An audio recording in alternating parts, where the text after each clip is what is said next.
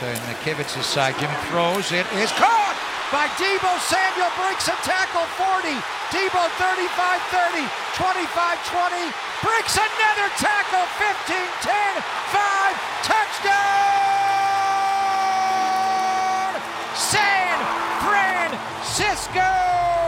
Now that feels great, baby. That may be his best play in the Oh, NFL, and he's had so many. First of all, Tim, the catch. Yeah, the on catch. third down, he just plucked that ball away from the rookie Kendrick, and then went right through their their uh, defensive backfield for a touchdown. Yeah, and then the big play in the open field, big time play. So nah liegen Frust und Freude aneinander. Gerade mal eine Woche nach der herben Niederlage bei den Denver Broncos haben die 49ers und explizit die Offense der 49ers die Reaktion gezeigt, die wir uns alle gewünscht haben. Mit 24 zu 9 haben die 49ers das Monday Night Football Game gegen die Los Angeles Rams gewonnen und wir haben heute zusammen mit Thorsten und André vom Kicker Magazin und dem Podcast Icing the Kicker dieses Spiel nochmal ein bisschen rekapituliert. Herzlich willkommen zu einer neuen Episode des Niner Empire Germany Outside Zone Talks, deinem deutschsprachigen 49ers Podcast. Viel Spaß beim Hören und Go Niners!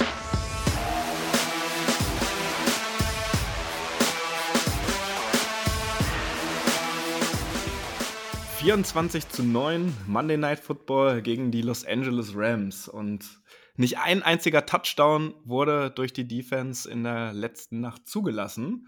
Und ähm, irgendwie ist jetzt diese Folge das komplette Gegenteil von letzter Woche, als wir nach der Denver Broncos Niederlage hier zusammengekommen sind. Und wir haben uns heute auch wieder jemand von extern dazugeholt. Und da möchte ich ganz herzlich den André Desewski, Desewski, Entschuldigung, ähm, begrüßen hier in unserer Runde. Äh, André ist für den Kicker tätig und äh, ich würde einfach mal vorschlagen, dass du dich unseren Hörerinnen und Hörern selbst kurz vorstellst.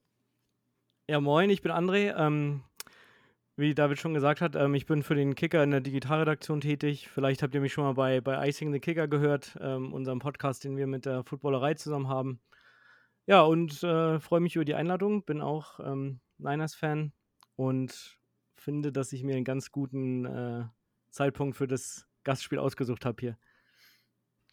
Ja, letzte Woche wäre auf jeden Fall ein bisschen äh, härterer Tobak gewesen. So. Und die zweite Person, die heute mit am Start ist, ist der liebe Thorsten. Ja, hallo zusammen. Ja, äh, an der Stelle muss man ja auch einfach nochmal sagen, vielen lieben Dank, Los Angeles Rams. Vielen lieben Dank auch an äh, Rams Germany e.V., die das ja so ein bisschen prophezeit haben. Wir haben ja eine, auch eine schöne Preview letzte Woche mit denen noch zusammen aufgenommen. Ähm, irgendwie sind die immer da, äh, um uns auch wieder aufzubauen, um die Saison irgendwie in eine andere Richtung zu lenken und ein Stück weit Hoffnung auch wieder zurückzugeben. Das finde ich persönlich sehr schön. Das war ja letzte Saison äh, eigentlich exakt genauso nach dieser herben Niederlage, die wir gegen die Cards, wenn ihr euch dran erinnert, äh, auch mit dem Backup-Quarterback äh, einfahren mussten. Und dann kam der Turnaround in Woche 10 äh, nach der Bye Week gegen die Rams. Ist mittlerweile der siebte Sieg in Folge in der Regular Season. Äh, auch Jimmy Garoppolo steht mit 7 zu 0 gegen die Rams als Starter äh, da. Und da würde ich euch beide jetzt erstmal fragen und unseren Gast als erstes. Wie geht es euch heute und was hat das Spiel letzte Nacht mit euch gemacht? Ja, sehr gut geht's auf jeden Fall. Ähm, das hat gestern wieder richtig Bock gebracht. Ähm, nach der, bei der, oder bei der Interception musste ich mich hier auf jeden Fall zusammenreißen, nicht äh, wild durchs Haus zu schreien. Ähm, wie du schon gesagt hast, auf die Rams ist immer Verlass. Äh, letztes Jahr war es ja bei 3 und 5 noch ein bisschen dramatischer, fand ich. Ähm, äh, aber ja, jetzt, jetzt ist die, jetzt bei 2 und 2 sieht die Welt auch schon wieder viel besser aus als letzte Woche, ähm, wo ja schon wieder so ein paar Horrorszenarien von manchen raufbeschworen wurden. Von daher, alles bestens heute. Ja, schließe ich mich gleich an. Also kann mich nicht beklagen heute. Aber ich war auch gestern komischerweise ähm, total entspannt, muss ich sagen, vor dem Spiel. Ich habe überall gelesen und nein, wie schlecht und äh, das gibt's und wie viele Tipps auch gegen uns waren, auch von unserer eigenen Fangruppe, sagen wir auf Facebook. Ähm, ich- fand das eigentlich, ich war, weil wir, wir können einfach nicht zweimal hintereinander so schlecht spielen und ähm, wir kennen ja alle Jimmy und Jimmy hat immer diese Wellen, Wellenbewegung in seinen Spielen, seinen Täler, die er durchstreiten muss und ähm, aber es war für mich irgendwie Rams liegen uns, das war klar. Und zweimal hintereinander so schlecht können wir gar nicht spielen. Ich habe auf unsere Defense gebaut, was natürlich auch äh, zu Recht war. Und ja, alles perfekt, würde ich sagen. So kann es weitergehen.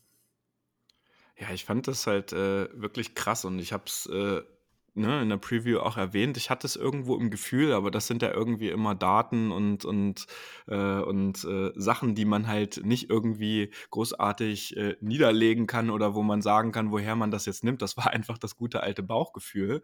Und deswegen ging es mir während des Spiels eigentlich auch ähnlich, wie du es gerade angesprochen hast, Thorsten. Aber dass es dann wirklich 24 zu 9 ausgeht, also derart dominant äh, dieses Spiel gewonnen wird, damit hätte ich dann doch überhaupt nicht gerechnet. Gab vielleicht so ein, zwei Szenen, auf die wir gleich zu sprechen kommen, ähm, wo es durchaus einen Turnaround auch im Spiel irgendwie hätte geben können oder so ein Momentum-Changer. Der ist aber im Endeffekt nicht passiert. Und ich finde, das haben die 49ers sich äh, auch verdient nach diesem Spiel. Und ähm, wir haben aber jetzt als allererstes, äh, bevor wir jetzt vielleicht auch unsere Defense zu sprechen kommen, weil ich finde, nach diesem Spiel gestern Abend oder letzte Nacht hat es auf jeden Fall unsere Defense mal wieder, muss man an der Stelle sagen, verdient, dass wir über sie als erstes und auch ausführlicher sprechen.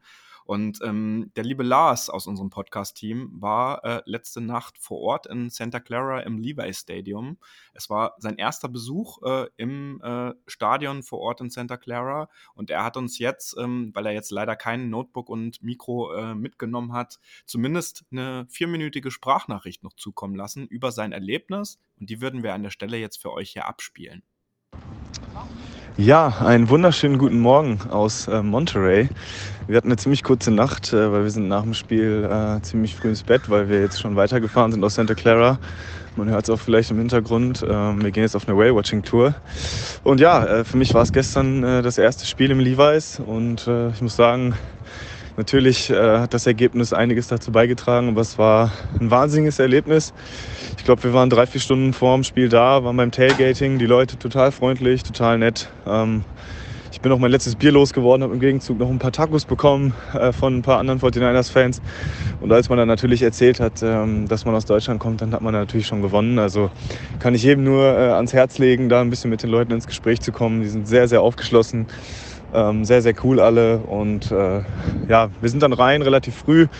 49ers Team Store ist ziemlich überlaufen, ähm, aber trotzdem sehr, sehr cool, was es da alles gibt. Ähm, das 49ers äh, Museum natürlich ein Muss. Äh, dadurch, dass ich das erste Mal da war, habe ich mir das natürlich nicht gespart. Äh, es hat sich auch sehr, sehr gelohnt. Ähm, ist wirklich auch sehr, sehr cool gemacht, sehr hochwertig alles. Ähm, also da werden keine Kosten und Mühen gescheut.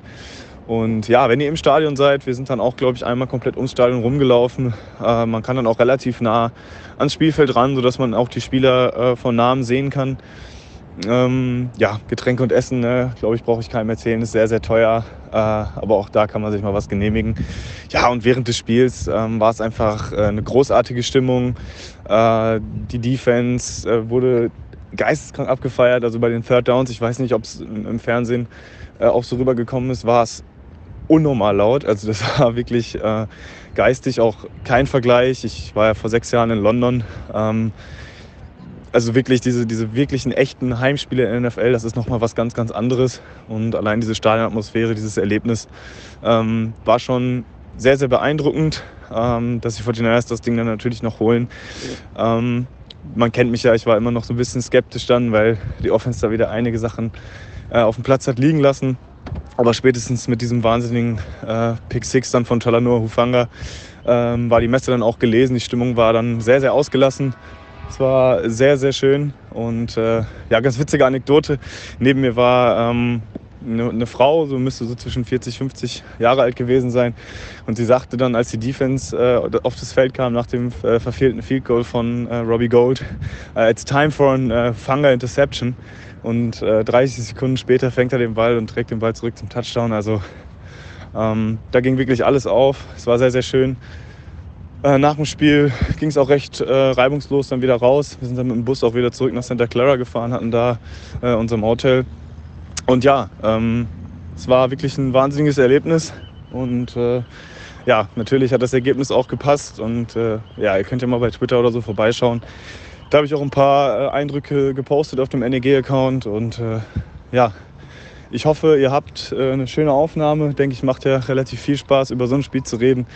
Und ja, ich werde jetzt die nächsten zwei Spiele auch noch in San Francisco, beziehungsweise in Amerika, nicht mehr in San Francisco. Wir sind jetzt, wie gesagt, in Monterey und fahren jetzt Richtung LA und so weiter ähm, runter die Küste und werde die nächsten zwei Spiele auch noch in Amerika verfolgen.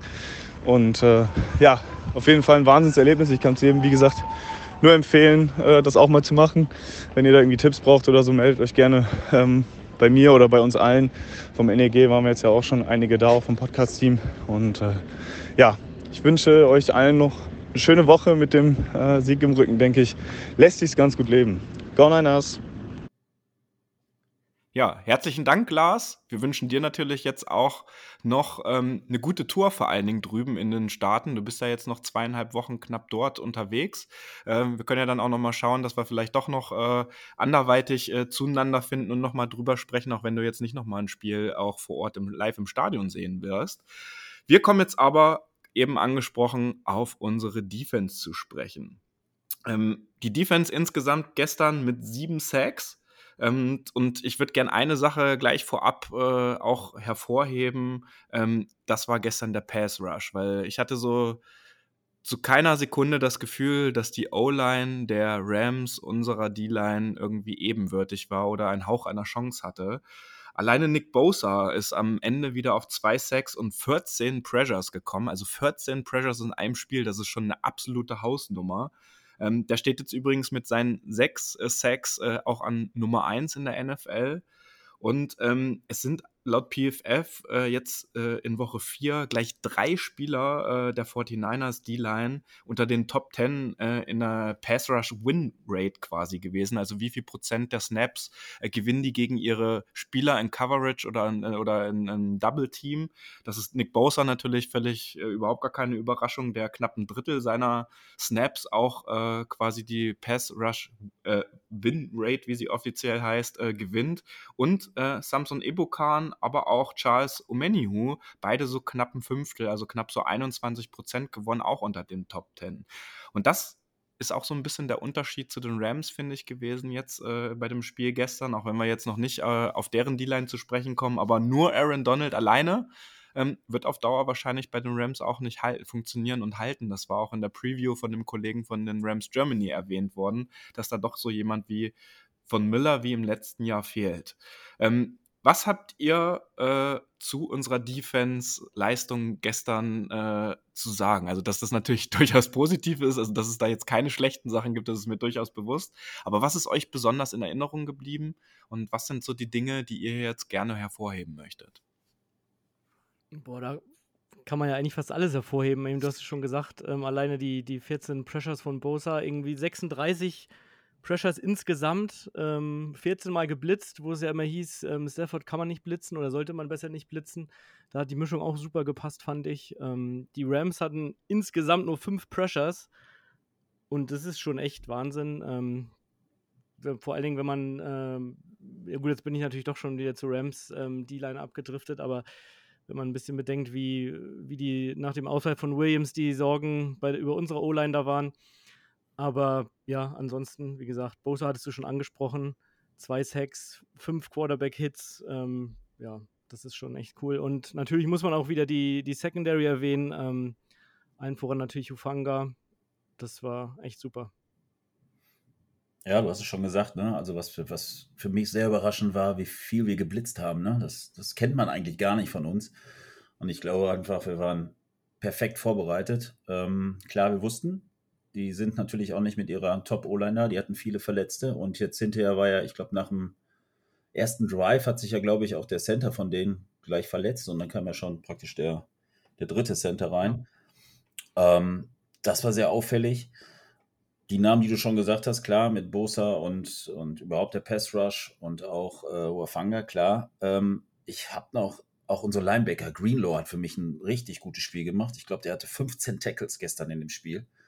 Ähm, der war auch überall da und das war schon echt gut. Aber alle, ne? Ob von vorne bis hinten, das war eine Defense-Leistung, die sieht man so eigentlich selten, in meinen Augen. Auch die Safeties, was die abgerissen haben da oder egal wer es da, ob es Ward war, der einen mega Play hinten, einen Touchdown verhindert hat. Lenoir, der hat nicht einen, einen einzigen langen Catch zugelassen. Zwar ein paar kurze, aber okay, die waren nicht wild. Aber insgesamt war das äh, brutal, sag ich mal. Ja, wir sind jetzt insgesamt bei 46 Punkten, die die 49ers in den vier Spielen zugelassen haben. Das sind 11,5 Punkte pro Spiel. Und da gehört ja zur Wahrheit aber eigentlich auch noch mit dazu, dass bei dem Spiel gegen die Seahawks äh, sieben Punkte von den Special Teams erzielt wurden. Also kannst du ja eigentlich nochmal sieben Punkte abziehen. Dann bist du unter 40 Punkten und unter 10 Punkten pro Spiel, die die Defense überhaupt zugelassen haben. Das sind wirklich richtig krasse Zahlen und wir haben auch schon so ein bisschen drüber philosophiert äh, intern bei uns äh, und wir sind eigentlich auch zu dem Ergebnis gekommen, Stand jetzt, Woche 4 äh, der NFL-Saison 2022, ist die Defense äh, sehr wahrscheinlich sogar besser als unsere Defense halt gerade auch das Backfield, was ihr aufgrund des Backfields, was ihr gerade angesprochen habt, als äh, die Defense im Jahr 2019. Und ähm, das macht auf jeden Fall sehr, sehr viel Mut. Und ähm, ihr habt sie gerade angesprochen oder du, Thorsten, auch mit unseren Safeties. Ähm, auch äh, Hufanga und Gibson sind auf Platz 1 und auf Platz 2 der NFL nach vier Wochen, äh, was äh, die Safeties betrifft, laut PFF. Und das finde ich schon auch richtig, richtig krass. Und äh, auch das haben wir jetzt in der letzten Woche schon öfter mal erwähnt. Unser Top-Safety, Jimmy Ward, der wird ja auch erst noch zurückkommen. Also was wir da alleine an Tiefe und an den Safety-Room jetzt geschaffen haben, ist aller Ehren wert. Und ihr habt sie auch gerade angesprochen. Also Lenoir hätte ich heute auch noch mal sehr hervorgehoben geschoben, weil äh, der hatte gestern, äh, also da muss man ja dazu sagen, der ist ja auch letztes Jahr eigentlich gut in diese Saison gestartet ist dann aber, hat stark nachgelassen und wurde dann ja äh, nur noch wenig berücksichtigt. Und dadurch, dass wir ja gerade auf Nickel Corner ähm, dann doch einen sehr großen Need hatten und äh, wir auch geschaut haben, wer kommt dafür in Frage jetzt in der Offseason, der macht mittlerweile einen echt guten Job, ist bei acht Tackles gewesen. Er hat äh, sogar äh, einen Sack gehabt, das sieht man ja in unseren Defensive Plays auch eher selten, dass ein Corner oder eine Nickel Corner dann auch äh, wirklich durchkommt und äh, den Quarterback Quarterback sacked.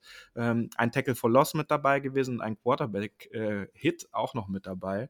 Und ähm, das ist definitiv eine Leistung, die man hier an der Stelle nochmal hervorheben sollte. Und Mooney Ward, also da muss ich auch ganz, ganz ehrlich sagen, das äh, war das beste Signing, äh, was die 49ers äh, in der Offseason jetzt tätigen konnten, dass wir endlich auch mal einen richtigen Lockdown-Corner äh, wieder haben. Und der ist auch mit einem 80er-Grade jetzt über die vier Wochen bei PFF unterwegs und auf Platz 5 der Cornerbacks. Übrigens ein gewisser Jalen Ramsey steht noch vor ihm offiziell. Ja, und, und es kommt noch, und Verrett ist noch irgendwo, der vielleicht ja auch nochmal zurückkommt, wenn fit. Du hast Wort schon angesprochen. Also ich meine, wir sind jetzt in der Tiefe. Ja, also 2019 hast du angesprochen. Für mich ähm, dieses, dieses Jahr noch besser.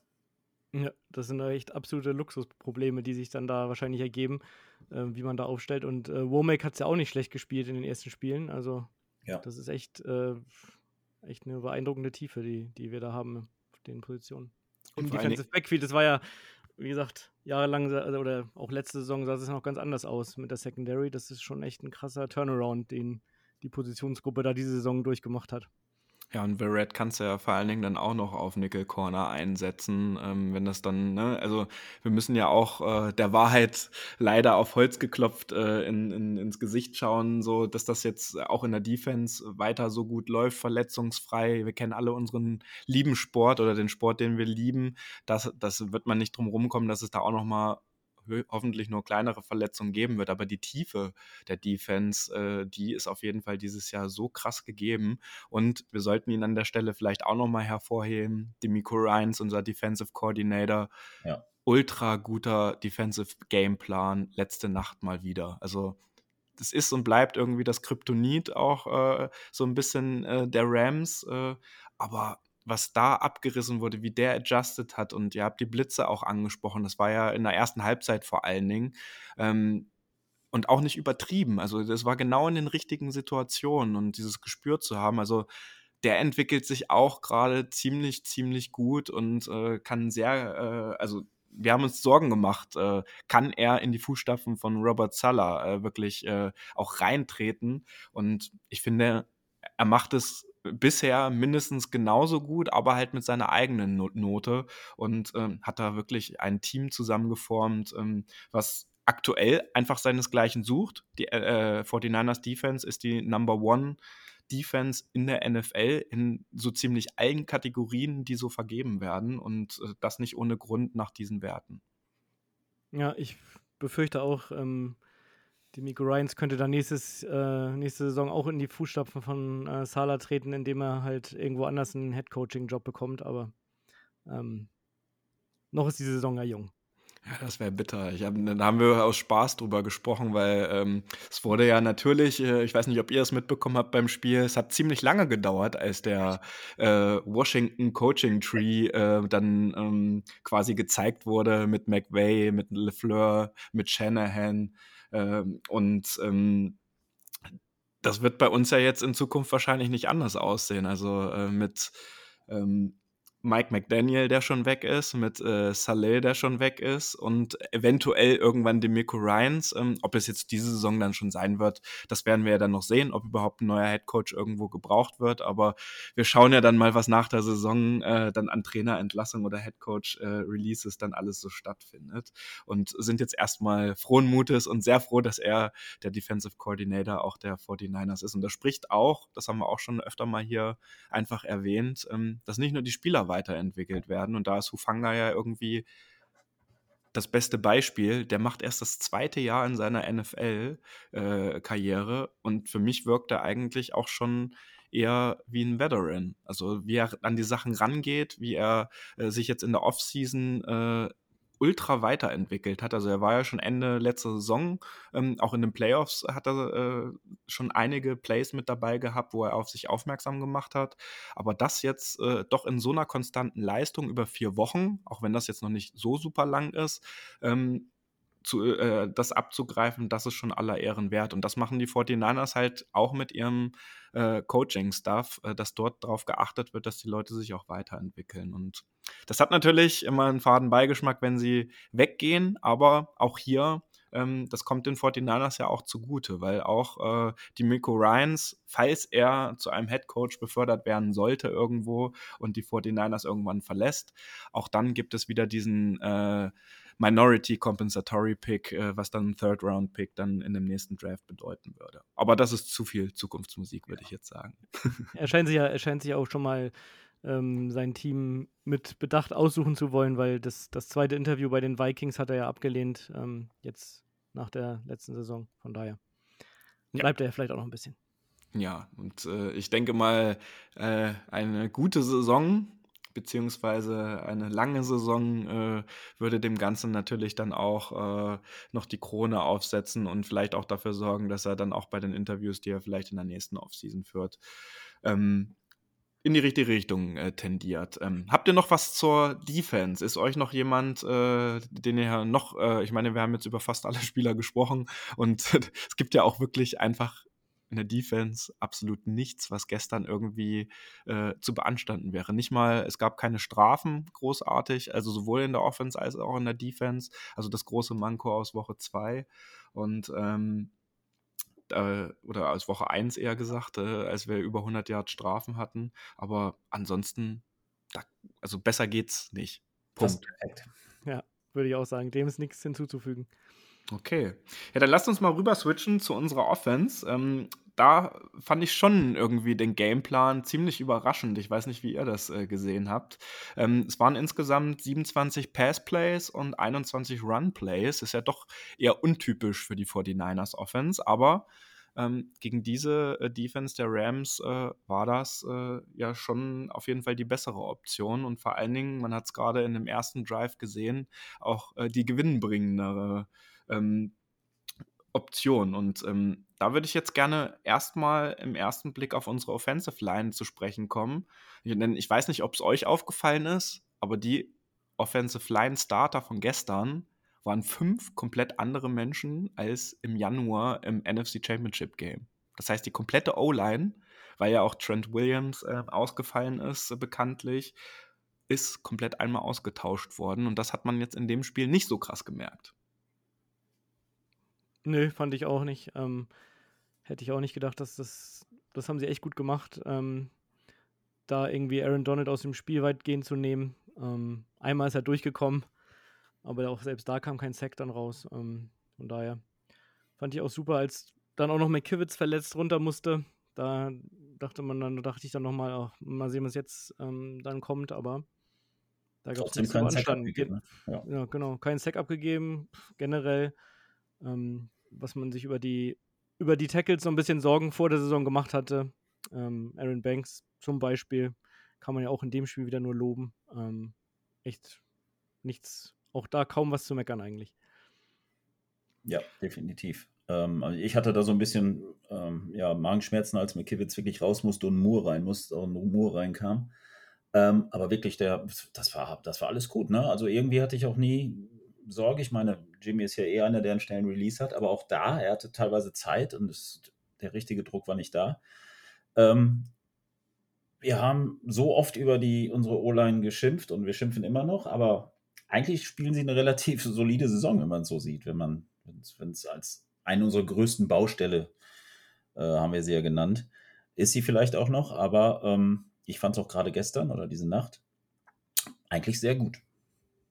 Ja, gerade wenn man bedenkt, wie viele äh, junge Leute da drin stehen, die jung im Sinne von keinerlei NFL-Erfahrung haben oder erst ein paar Spiele auf dem Buckel haben. Also das ist schon äh, eine Hausnummer und das darf gerne so weitergehen und mit jedem Snap und mit jedem Spiel ähm, tütet sich das ja auch ein bisschen ein und wird sich auch weiterentwickeln und sie werden ja auch an Erfahrung dazu gewinnen. Und bei Trent Williams ist übrigens ganz interessant, ähm, der hat gestern nach dem Spiel auch direkt ähm, zu Jennifer Lee Chen gesagt, ähm, dass er back in no time ist und die 49ers haben ihn ja auch nicht offiziell auf die IR gesetzt und ähm, wenn man dort auf die Liste kommt, ist man ja für vier Spiele ähm, quasi, darf man nicht aktiviert werden.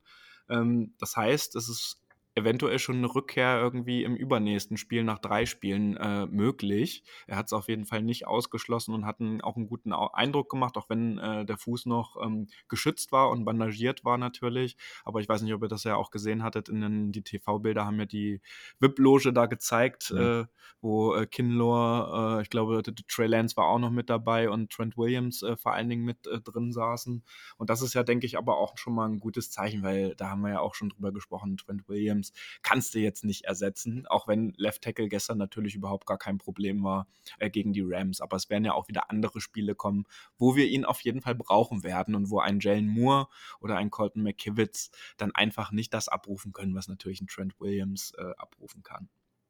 Ja, aber gerade deswegen sollten sie da natürlich auch nichts, nichts überstürzen, ihn da jetzt nicht zurückrushen, finde ich. Also dann, ja. dann, dann versucht man es lieber noch so lange ohne ihn, wie es sein muss, und dann in der entscheidenden Saisonphase ist er da. Weil ich ähm, fand auch Ende letzter Saison so krass, wenn ihr da so mal drauf geachtet habt, nach dem, nach dem Playoff-Spielen, immer wie er da vom, aus dem Stadion gehumpelt ist immer und wie krass einfach auch äh, seine, seine Knöchel getaped waren immer. Also da hat man richtig, richtig den Verschleiß am Ende der Saison gemerkt und dass halt nicht so eine Sachen passieren wie, George, wie bei George Kittle in der Vergangenheit, dass man ihn zu früh bringt. Da bin ich auf jeden Fall bei dir, André, dass man äh, das äh, gerade vielleicht auch als kleinen Ausblick vorab. Bei den zwei Road Games stehen jetzt an, bei den Panthers und bei den Falcons. Ähm, da kann man ihm vielleicht auch einfach nochmal äh, die Ruhezeit dann gönnen und dann im Heimspiel gegen die Chiefs äh, in, in drei Spieltagen, dass er da vielleicht perspektivisch zurück ist, wenn auch wirklich alles in Ordnung ist. Ja, würde auch sagen, bei dem das Negativbeispiel ist ja ohnehin das, das Title Game gegen die Rams, wo er mit seinem High Ankle Sprain irgendwie für seine Verhältnisse nicht sonderlich gut gespielt hat, muss man, muss man ja auch in der Rückschau sagen. Ja, na gut, aber ich sag mal so, äh, ein NFC Championship ja, Game, das, da, das, aus, das wirst du aus einem Spieler nicht herausbekommen, dass du da äh, auch mit einer Ledierung äh, quasi spielen möchtest. Ne? Also ja. das äh, äh, wäre in der Regular Season ja sicherlich auch anders abgelaufen. Aber wird natürlich dann ein schmaler Grad, wenn er dem Team dann nicht mehr so helfen kann oder ein äh, fitter anderer Spieler mehr helfen würde als ein verletzter oder beeinträchtigter Trent Williams. Da bin ich auch bei dir. Ähm, ich würde gerne eine Sache jetzt wirklich hervorheben. Ähm, ihr habt alle, und wir haben es auch gerade im Intro gehört, ähm, äh, Greg Papa hat äh, den Touchdown von äh, Debo Samuel äh, gecallt äh, bei KMBR. Und ähm, habt ihr gesehen, wie dort äh, das Downfield-Blocking funktioniert hat? Also mit Kittle, mit Juice, mit Jennings, am Ende sogar noch Ayuk kurz vor, kurz vor der Goal-Line. Ähm, also das war wirklich auf allerhöchstem Niveau und dieser Touchdown hat das Stadion so elektrisiert, wie auch Lars in seinem Beitrag schon erwähnt hat. Wie habt ihr die Situation wahrgenommen? Ja, äh, wie ich die Szene gesehen habe, erstmal habe ich gedacht, der Pass, oh Gott, nein, der ist zu hoch. Ähm, da fing es schon mit an, dass es ein un unglaublicher guter Catch war. Ähm, ja, und dann, ja, wie gesagt, das Blocking war natürlich faszinierend, wie viel, wie viele Mann wir da plötzlich vorhatten. Klar, wenn und wenn, wenn Samuel einmal läuft, ähm, dann, dann wird es natürlich für jeden schwer. Aber es war schon echt extrem, wie gut die Blocks funktioniert haben, ähm, wie er sich da durch, durchgetankt hat praktisch. Äh, kurz vor der Endzone nochmal, Ayuk nochmal mit dem Block. Ähm, das war schon brutal, ne? Also 57 Yards, so ein Ding. Mega. Ja, es war, war auf jeden Fall die Szene des Spiels. Ähm, auch die beiden Tackles da an, an Taylor Rappers vorbei und, und Ramsey hat ja auch dann eher einen kläglichen Versuch gemacht, ihn dann noch zu stoppen. Oder nach dem Spiel in, auf der Pressekonferenz meinte Debo dann ja auch, er hat keine Ahnung, was Ramsey da probiert hat, aber äh, da, ähm, da sieht man halt schon, ähm, wenn er da angelaufen kommt, dann drängt da keiner unbedingt sich auf, äh, ihn da zu tackeln, ehrlicherweise.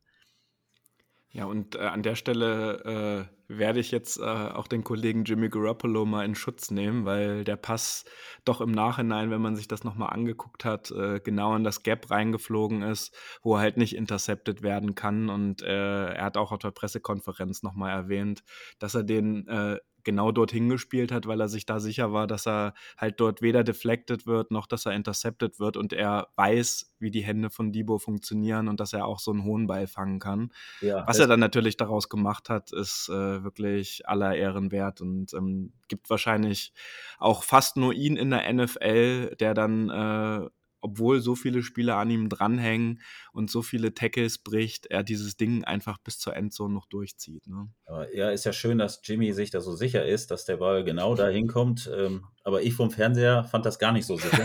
Hatte ich im ersten Moment ja auch schon. Aber wenn man sich das wirklich dann nochmal ja, die Zeitlupe ja, ja. gerade aus seiner Perspektive anguckt, war der äh, Wurf schon echt on point und äh, ich, an der Stelle würde ich ihm jetzt auch unterstellen, dass er so gewollt war.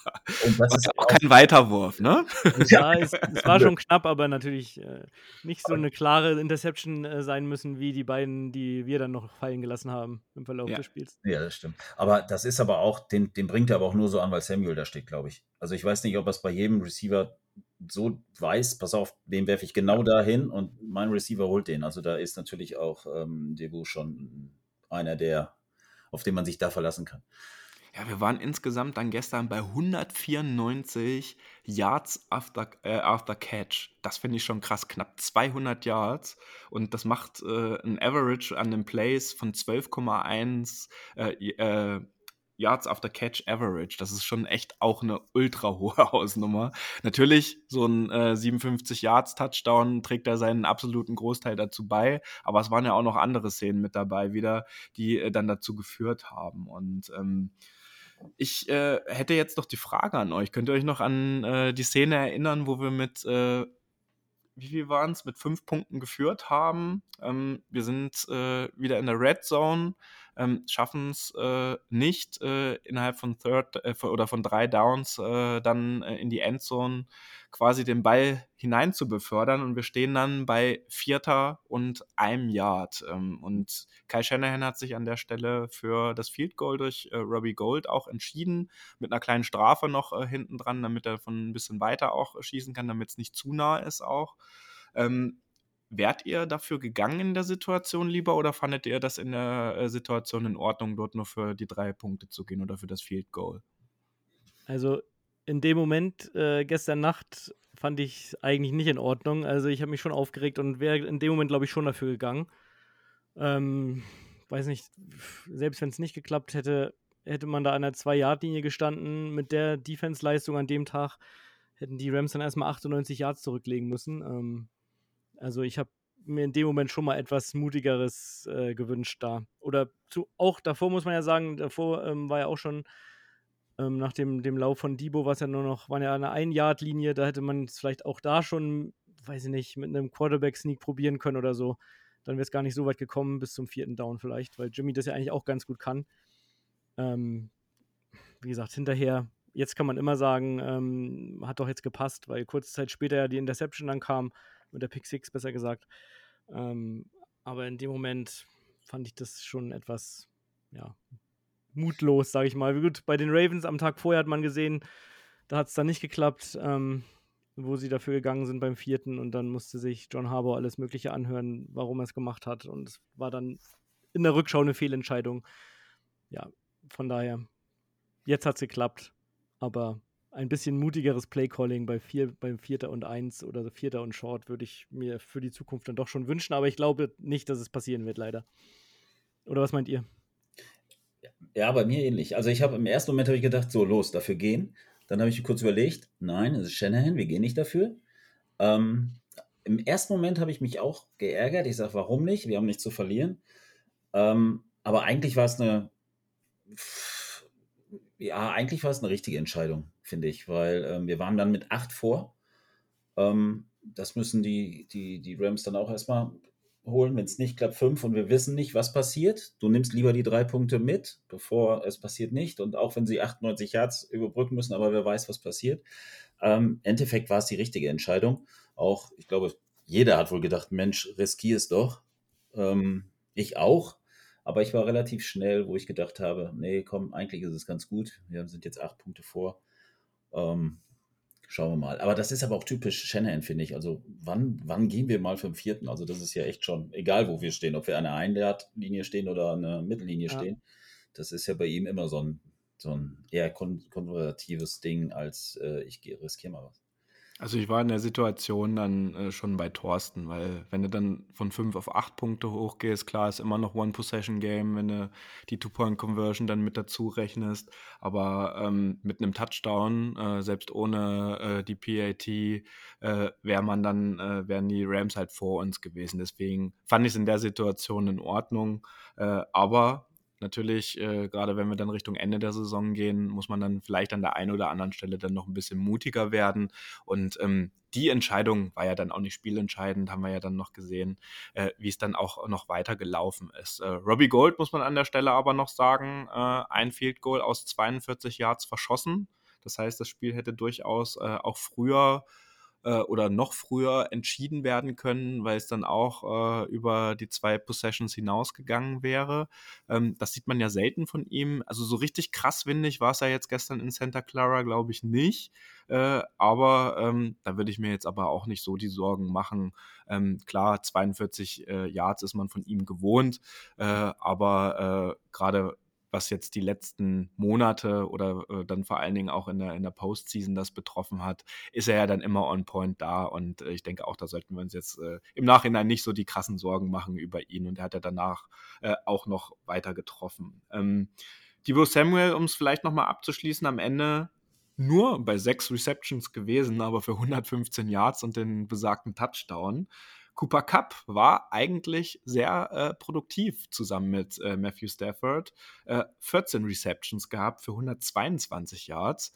Aber ähm, ihr habt es gestern auch schon in den Statistiken während des Spiels gesehen, war nicht ein Play dabei, was über 20 Yards war. Und das war so ein bisschen der Schlüssel zum Erfolg auch, dass man klar irgendwie nicht verhindern kann, ein neues First Down, ähm, wenn er gerade eine Outroute macht und äh, dann sich äh, umdreht und der Ball on point auch äh, bei ihm ankommt, so, das wirst du nicht verhindern können. Aber auch er hat gestern Yards after Catch mäßig irgendwie dann gar nichts produziert und es waren nur die sicheren Würfe über die ganz kurze Distanz und ähm, das äh, vielleicht an der Stelle auch nochmal in Richtung unserer Defense und gerade unsere Outside Corner hat sehr, sehr gut funktioniert. Ähm, ja, George Kittle ähm, ist auch so ein bisschen in die Saison gestartet. Sehr schade, ähm, dass er den äh, zweiten Fuß natürlich nicht in die Endzone setzen konnte an der einen Stelle. Äh, hätte ich ihm an, auch wirklich gegönnt. Er hatte an dem Abend oder in der Nacht jetzt insgesamt drei Targets äh, und zwei Receptions. Ähm, seid ihr der Meinung, dass äh, George Kittle, Thorsten, du vielleicht zuerst, ähm, nicht genug als Receiver eingesetzt wird? Oder nutzt Shanahan Shanahan ihn jetzt für seine anderen Qualitäten vor allen Dingen? Hm, das ist eine gute Frage. Ähm, die habe ich mir auch schon gestellt. Ähm, was man jetzt auch gestern wieder gesehen hat, Kittel hat schon echt gut und viel im, Blocking gearbeitet. Ähm, ich glaube auch geschuldet so ein bisschen ja, der O-Line. Das hatte vor allen Dingen richtig Spaß, ne? Auch, auch bei dem Touchdown von Debo hat er ja gleich zwei Leute mitgenommen und dann ja. hat er wieder sein schönes Grinsen ja. aufgesetzt. Ne? Ja, also das, find, das muss man ja wirklich an der Stelle sagen, das mag ich an ihm, dass er wirklich auch als Runblocker einfach äh, als Footballer richtig aufgeht. Das ist ja auch nicht immer für jeden etwas im Hintergrund äh, sozusagen dafür zu sorgen, sondern lieber die erste Geige mit dem Touchdown-Pass oder der Reception halt zu spielen oder mit dem Target. Und äh, das wollte ich nochmal kurz erwähnen. Das hat man ihm deutlich angesehen angesehen, dass ihm das Spaß gemacht hat. Ja, ja, das ist typisch Kittel, ne? Aber das, das, das meine ich, dass man ihn vielleicht jetzt mehr ein oder er wird im Moment noch so eingesetzt, okay, wir unterstützen die O-Line, wir wissen jetzt von seinen Blocking-Qualitäten. Ähm, er hatte allerdings auch ähm, zwei, zwei Catches, glaube ich, für 24 Yards. Ähm, es ist natürlich auffällig, dass er, gut, er war jetzt auch verletzt, dass er noch nicht so eingebunden ist ins Passspiel. Ähm, weiß ich nicht, ist es, ist es wirklich jetzt so gewollt, was ich jetzt annehme, dass man ihnen sagt, komm, wir brauchen ihn noch ein bisschen mehr als Blocker im Moment? Oder ist er halt im Moment nicht so, so gut drauf? Ich weiß es nicht, keine Ahnung. Ähm, schwierige Frage. Ähm, aber über die Qualitäten von George Kittle brauchen wir uns ja, glaube ich, nicht so unterhalten. Ähm, und ich kann mir auch vorstellen, dass er dann irgendwann auch, dass wir ihn dann auch wieder sehen, wo er seine Yards macht, denke ich mal. Ja, ich, ich würde auch sagen, dass das mit dem Blocking eher zu tun hat. Ja. Ähm, weil wir wissen ja eigentlich, dass die, die Pässe auf, äh, auf Kittel durch die Mitte, die, die, die mag Jimmy ja eigentlich ganz gerne.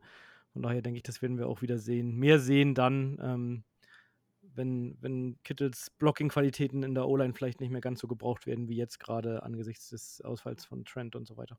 Genau. Ja, und zumal haben wir jetzt auch einen anderen Wide Receiver Core, als wir das noch vor zwei, drei Jahren hatten. Ne? Ayuk hat sich super entwickelt, war damals in der Rookie-Saison, äh, wo Kittel auch ein paar mehr Catches noch hatte. Äh, Jennings wird für die wichtigen First Downs immer noch angespielt, das, was seine große Stärke auch in der letzten Saison war. Und äh, Debo wird natürlich auch als Receiver eingesetzt, ja, ohne Frage. Und ähm, mit Danny Gray äh, und äh, noch äh, ne, Willie Snead wurde er für das Spiel gestern dann auch noch für das ähm, äh, vom Practice Squad quasi äh, aktiviert, ähm, sind da jetzt schon äh, auf jeden Fall mindestens ein, zwei Personen mehr auch im Roster, die wirklich sehr, sehr gut angespielt werden können und wo es an der Stelle gar nicht braucht, dass George Kittle als Tight End da auch äh, so eingesetzt wird, sondern halt, wie wir es gerade schon gesagt haben, eher als Run-Blocking Tight End äh, dort voll aufgehen kann.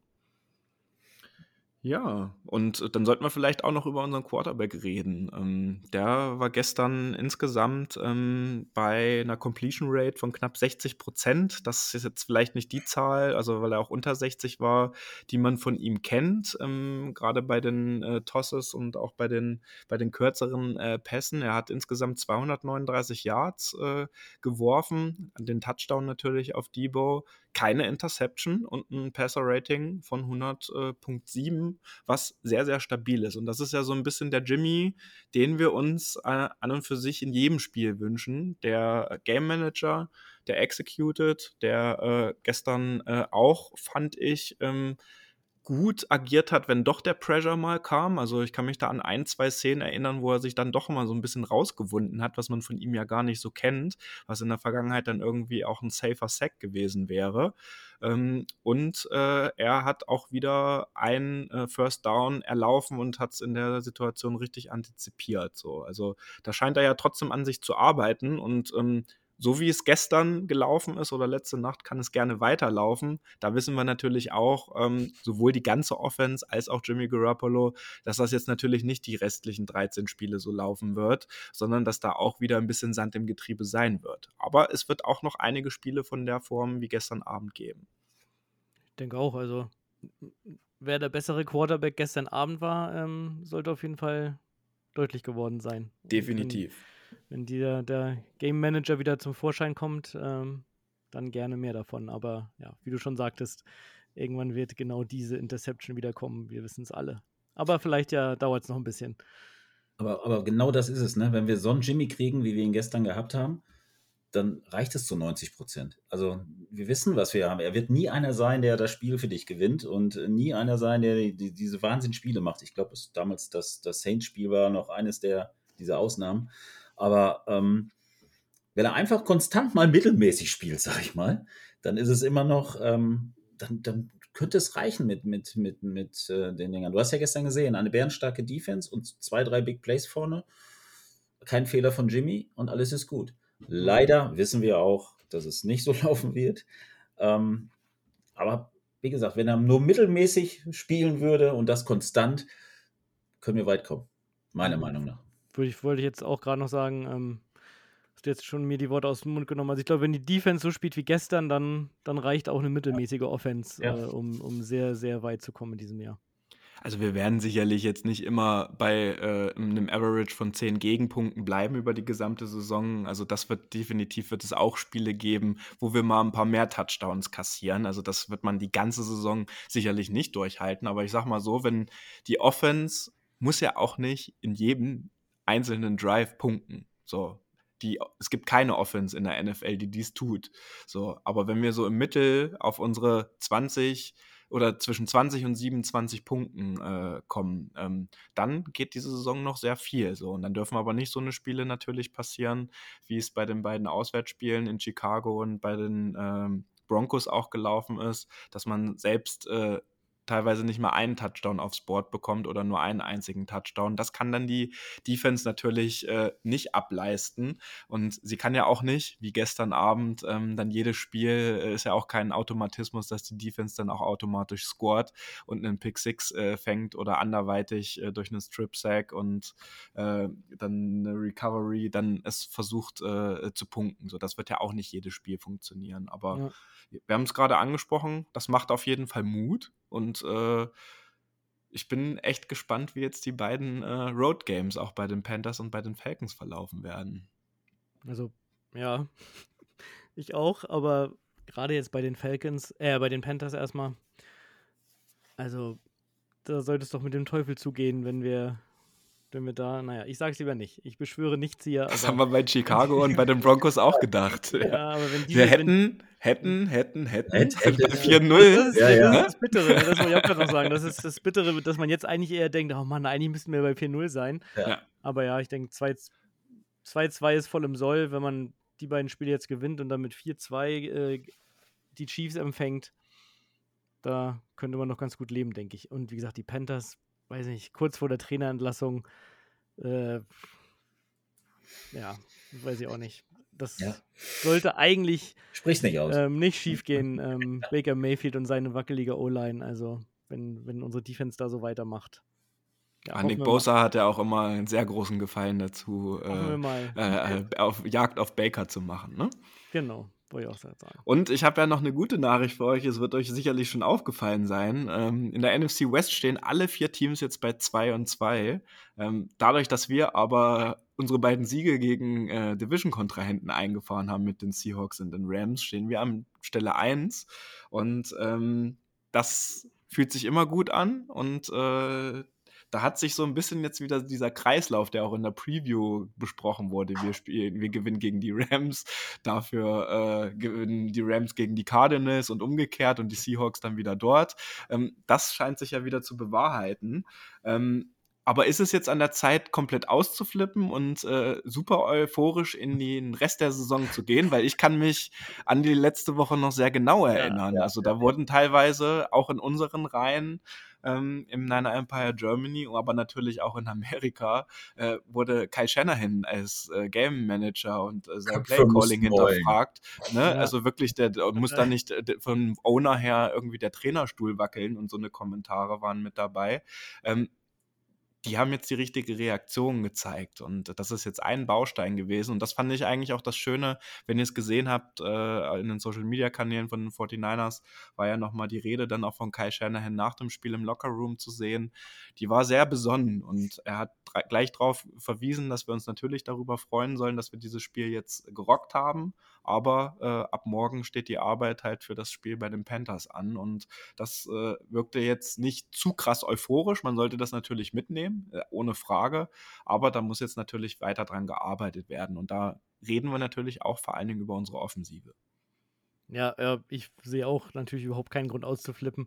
Also die in den beiden letzten Wochen nach äh, Woche 2 mit der Verletzung von Trey und dann Woche 3 nach dem Denver-Spiel, ja, da wissen wir noch alle, wie man sich da gefühlt hat. Also das sollte jetzt nicht ähm, zu schnell wieder Richtung Himmel hochjauchzend gehen. Ähm, weil wir wissen eh, dass es nicht alles bis zum Saisonende so weitergehen wird. Ähm, es gibt doch nur geil oder scheiße, oder nicht? Ja, auf jeden Fall. Das, das macht es ja auch eigentlich, ja eigentlich gerade so geil, oder? Ja. Also sonst wäre ja alles andere wäre ja auch langweilig. Das ist doch immer schön, nach so einem Sieg, den, den Montag, Dienstag, was auch immer für einen Tag danach kommt, äh, einfach zu genießen und sagen, boah, wie toll alles ist und wie klasse alles war und euphorisch in das nächste Spiel gehen und im schlimmsten Fall dann am anderen Montag oder Dienstag alles in Grund und Boden reden und sagen, wie ja. schlecht wir doch sind und äh, wieder Katastrophe drei, das ist. Aber das Tage ist doch schön bei, an dem Sport, oder nicht? Ja, ja, auf jeden Fall. Auch dieses dann mal drei Tage bei den Kollegen wieder eine dicke Lippe riskieren. Ja, nur genau. Damit man, nur damit man wieder das Handy auf Flugzeugmodus stellt, wenn dann wieder so ein Denver-Spiel kommt, so ungefähr. Ja. ja. Und danke an dieser Stelle auch nochmal an die NFL, dass wir bei einem Feiertag auf dem Montag, äh, wo wir hätten alle ausschlafen können, dann das Monday Night äh, Football Game bekommen haben, damit wir es dann am Dienstag schwer haben. Aber bei solchen Spielen ist das Aufstehen heute auch ein bisschen leichter gefallen danach, äh, als es jetzt vielleicht letzte Woche der Fall war. Bei mir auf jeden Fall. ich, ich hatte heute frei. Ich hatte heute frei. ich auch. Uh, nee. Ach, mit solchen äh, nehme ich also heute hier auf. Nee, ich habe im Vorfeld, aber ich habe äh, vier, fünf Stunden vor dem Spiel gepennt.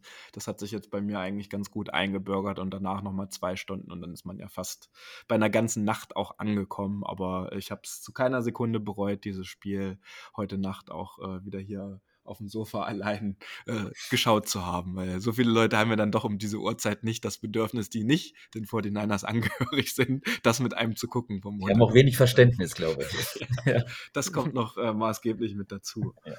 Okay, ähm, ist euch noch irgendwas anderes im Spiel hängen geblieben oder was ihr gerne mit thematisieren wollen würdet? Ich hätte nämlich sonst noch eine Sache. Thematisieren nicht. Ich fand nur gestern ähm, nochmal hervorzuheben, fand ich auch, das war unser lieber Juice, unser Kyle Juice, äh, Check. Ähm, 35 Yards Catch hat er gemacht, einen ganz wichtigen und nochmal hinterher einen 9 Yard Run, ähm, der immer zum First Down ge, ähm, genutzt worden ist. Äh, sehr viel in der Kritik gewesen, auch bei uns in der Gruppe, wegen er blockt schlecht, wurde gesagt und ähm, das war sein Fehler. Gestern fand ich ihn ziemlich gut sogar und er war auch immer noch eine sichere Anspielstation. Ähm, das so ein bisschen, die haben wir nämlich auch noch, ne? Unser unsere Around-Waffe. Ähm, der ist mir gestern nämlich auch noch ein bisschen aufgefallen. Und das Run-Game, da haben wir gar nicht drüber gesprochen. Äh, ja. Jeff Filson, der hat es gestern ja, knapp 4,1 Yards pro äh, Versuch gehabt.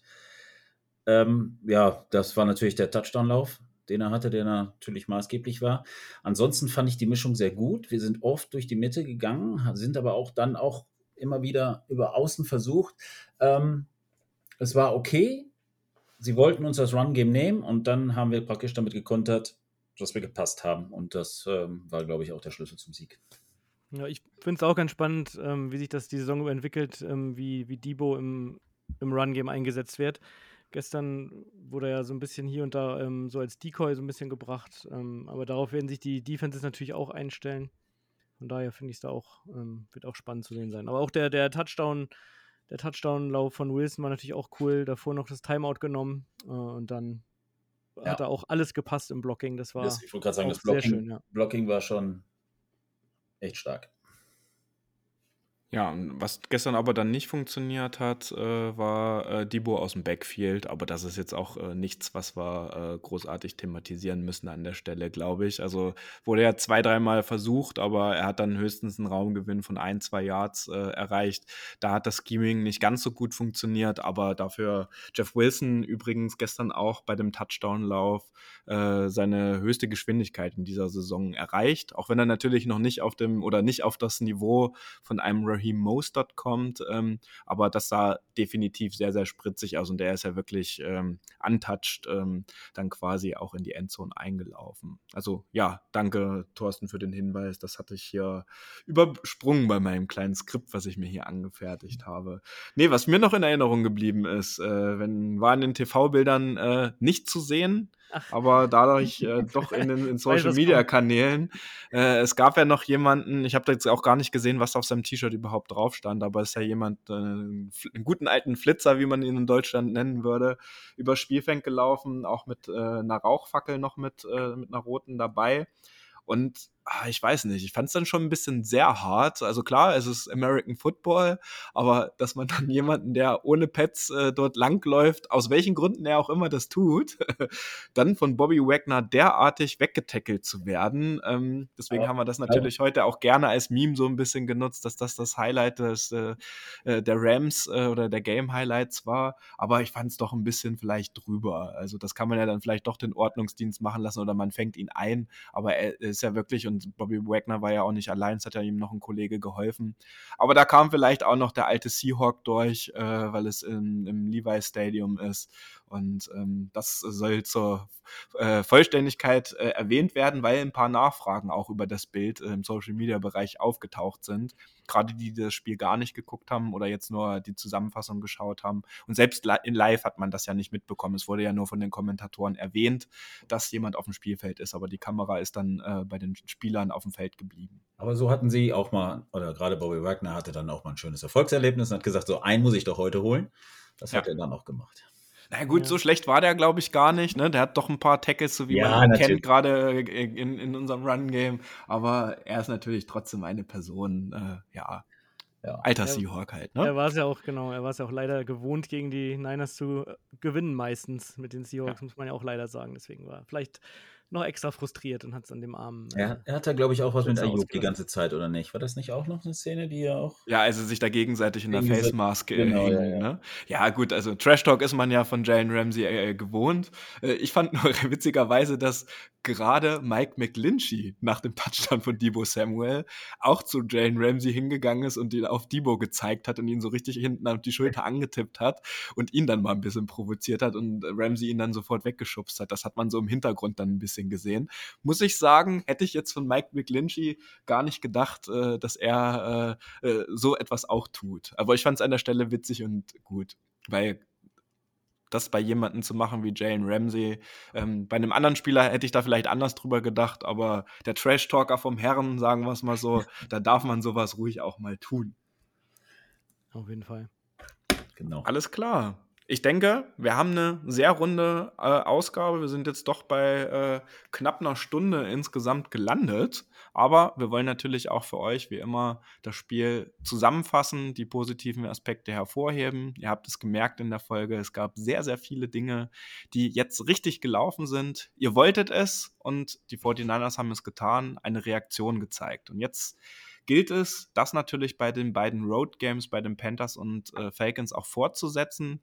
André hat es schon so schön gesagt, es wäre schon eine echt coole Sache, wenn wir dann bei 4-2 stehen, um in das Heimspiel gegen die Kansas City Chiefs rund um Patrick Mahomes äh, zu gehen, weil das wird ein verdammt schweres Spiel.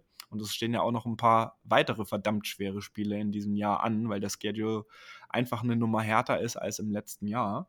Und wir wollen uns an dieser Stelle jetzt aber ganz herzlich von dir, André, verabschieden. Schön, dass du dir die Zeit genommen hast. War eine coole Runde. Gern äh, mal wieder, wenn du Interesse ja, hast. Sehr gerne. Ähm, ich, bin, äh, ich hoffe, ich konnte euch zufriedenstellen. Äh, in Woche 8 äh, geht es ja schon wieder gegen die Rams. Da, da wärst du wieder steht, gerne da, weil dann, es da, da eine Siegesgarantie gibt, ja? Ja, genau, da steht, da steht dann unser Heimspiel im SoFi Stadium an, unser jährliches. Ähm, ja. aber ich komme natürlich auch gerne, egal wann, auch mal nach Niederlagen. Ja, stimmt, aber ein blau-gelbes Trikot hat man gestern gar nicht in den TV-Bildern, also außer auf dem Feld gesehen, ne? Oder an der Sideline. Aber ich glaube, in den, in den Stands war nirgendwo, äh, nee, war nirgendwo was eingeblendet. Ja, die, also. haben sie, die haben sie ja in, im eigenen Stadion schon wenig, also von daher ja, ganz so schlimm ist es ja nicht mehr, ne? Aber äh, ich sag mal so, äh, da waren die Verhältnisse, denke ich, sehr, sehr eindeutig. Ja, ja. herzlichen Dank. Äh, und gerne. dann würde ich sagen, liebe Hörerinnen und Hörer des NEG Outside Zone Talks, wir hören uns ähm, Mitte, Ende der Woche wieder mit einer Preview äh, für das Panthers-Spiel. Und wir wünschen euch bis dahin jetzt eine angenehme Woche. Genießt diese Siegeswoche. Es kommen auch wieder andere Zeiten, aber versucht ruhig und locker und besonnen zu bleiben, egal wie die nächsten Spiele ausgehen. Wir haben es oft genug erlebt mit unseren 49ers. Gerade die letzte Saison ist das beste Beispiel dafür. Die Saison ist erst zu Ende, wenn sie zu Ende ist. Und ich traue unseren 49ers, und das habt ihr heute auch mit den anderen beiden gehört, mit dieser Defense und mit äh, einer Offense, die zumindest an der einen oder anderen Stelle punktet, doch einiges zu und möge die Saison so lang wie möglich werden. In diesem Sinne, Go Niners! Go Niners! Das war der Niner Empire Germany Outside Zone Talk. Streamt und abonniert uns auf allen gängigen Kanälen unter ad 49 ersempire GER.